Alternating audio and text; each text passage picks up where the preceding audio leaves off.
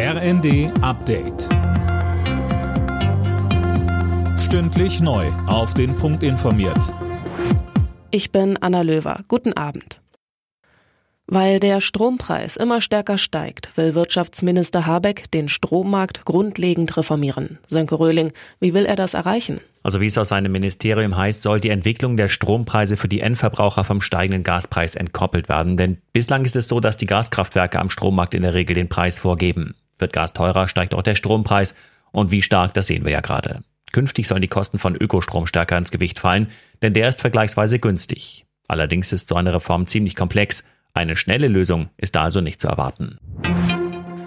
Bundesumweltministerin Lemke fürchtet, dass die Oder nach dem Fischsterben bleibende Schäden davontragen könnte. Dem RND sagte sie, es lasse sich noch nicht sagen, ob der Fluss sich wieder vollständig erholt.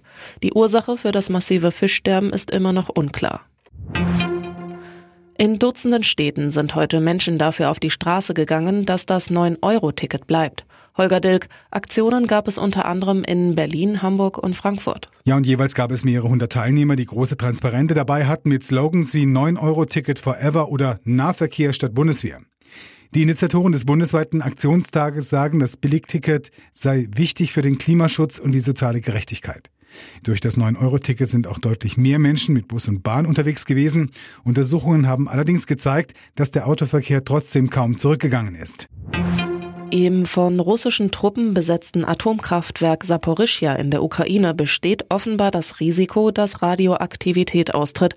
Das hat der Betreiber erklärt. Demnach wurde die Anlage erneut mehrmals beschossen und beschädigt. In der ersten Fußball-Bundesliga holt RB Leipzig den ersten Saisonsieg mit 2 zu 0 gegen Wolfsburg. Die weiteren Ergebnisse. Schalke Union Berlin 1 zu 6, Mainz Leverkusen 0 zu 3, Hoffenheim Augsburg 1 zu 0 und Hertha Dortmund 0 zu 1. Alle Nachrichten auf rnd.de